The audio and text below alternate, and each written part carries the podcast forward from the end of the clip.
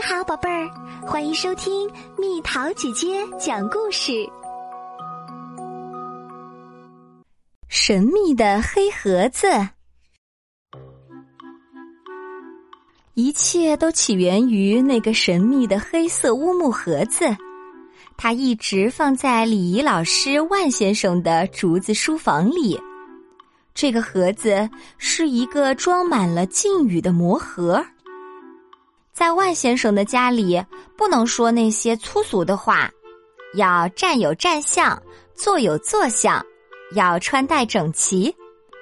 所有奇怪的词语和万先生词典中没有的词语，都会被他马上关进那个黑色的乌木盒子里。一天，在吃饭的时候，万先生的小儿子万多多说：“我喜欢吃烤鸡。”我从不像我的姐姐那样，在饭桌上扭扭捏捏的，那真是太恐怖了。万多多刚刚说了一个绝对是禁忌的词语“扭扭捏捏”，马上万先生的小胡子微微颤抖着，喉咙发痒，牙齿轻轻打着颤。他飞快的抓住了想要逃跑的禁语“扭扭捏捏”。想要立刻关到禁语盒子里。吃完午饭之后，万先生和他的妻子就出去买东西了。万多多趁这个机会，马上跑到了禁语魔盒那里。他说：“挠胳肢窝，羞羞弄弄，随心所欲，马马虎虎，滴答答，我来啦！”禁语啪嗒回答他。万多多，请你打开盒子吧。不可能，万多多马上说道：“这是绝对不行的。”金宇一小点儿坚持说：“但是万多多，没有人会知道的。”万多多想：“如果我打开了盒子，这些又奇怪又好玩的禁语肯定会很高兴的。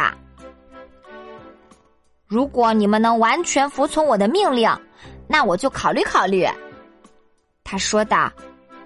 哇，好的好的。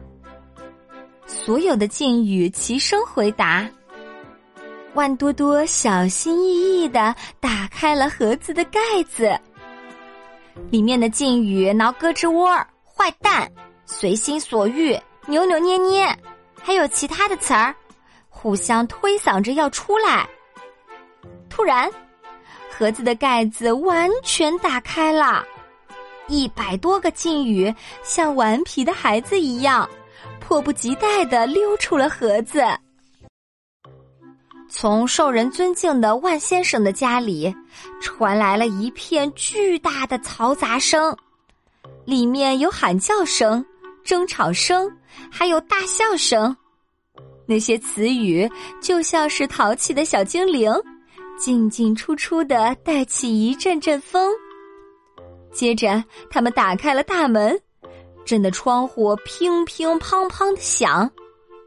不一会儿，整个街区都热闹起来。旁边的邻居杜夫人惊讶地说：“这乒乒乓乓的噪音竟然来自万先生家里。”这不可能，不可能！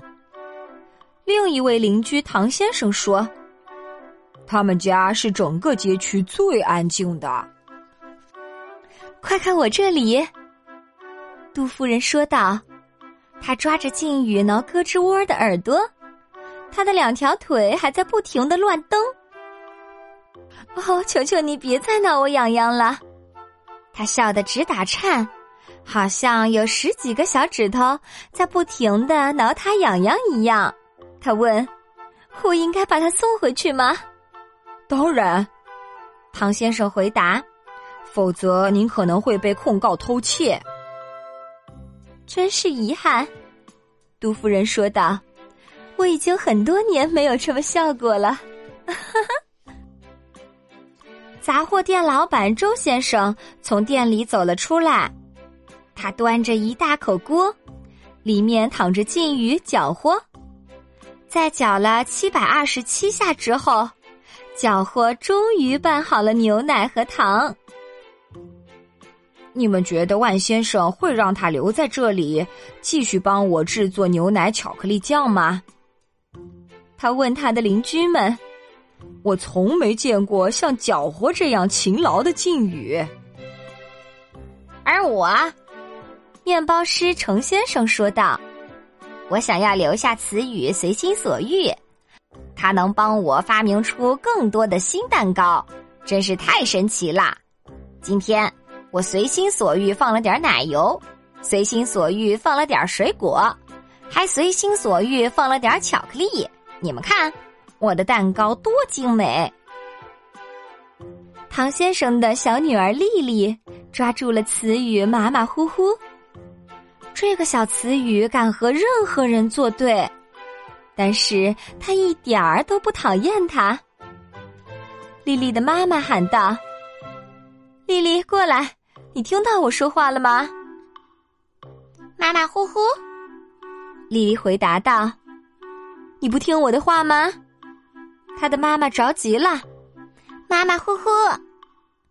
丽丽重复道：“唐先生责备丽丽说：‘你在逗你妈妈玩吗？’马马虎虎。”丽丽依旧如此答道。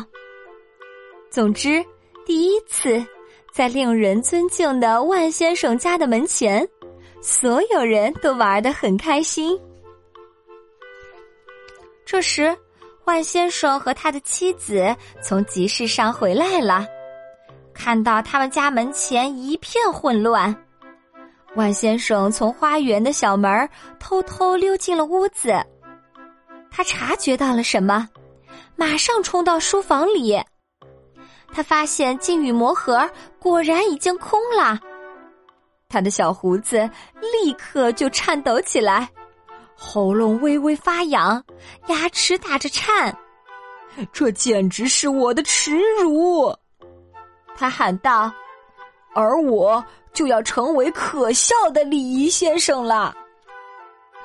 万多多非常后悔没有听爸爸的话，他一个人躲在房门后听着，但是邻居们一点儿也没有生气，他们不仅不想把靖宇还回来。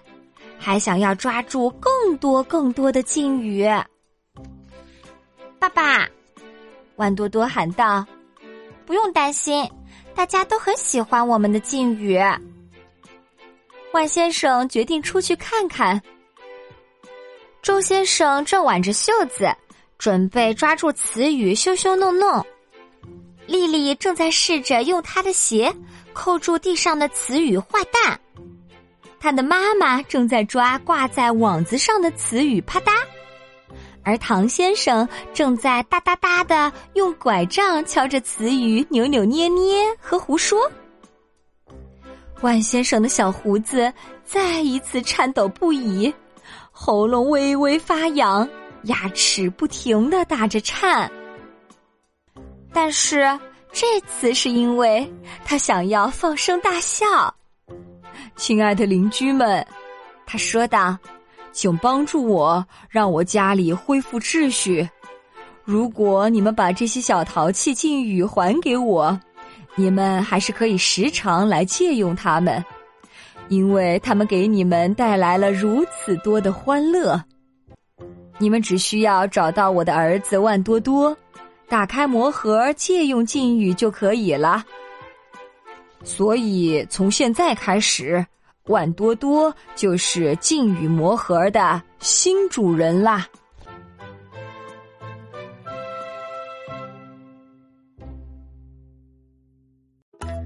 又到了今天的猜谜时间喽，准备好了吗？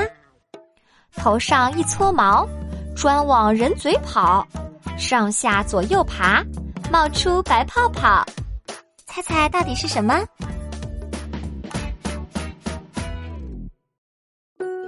好了，宝贝儿，今天的故事就讲到这里。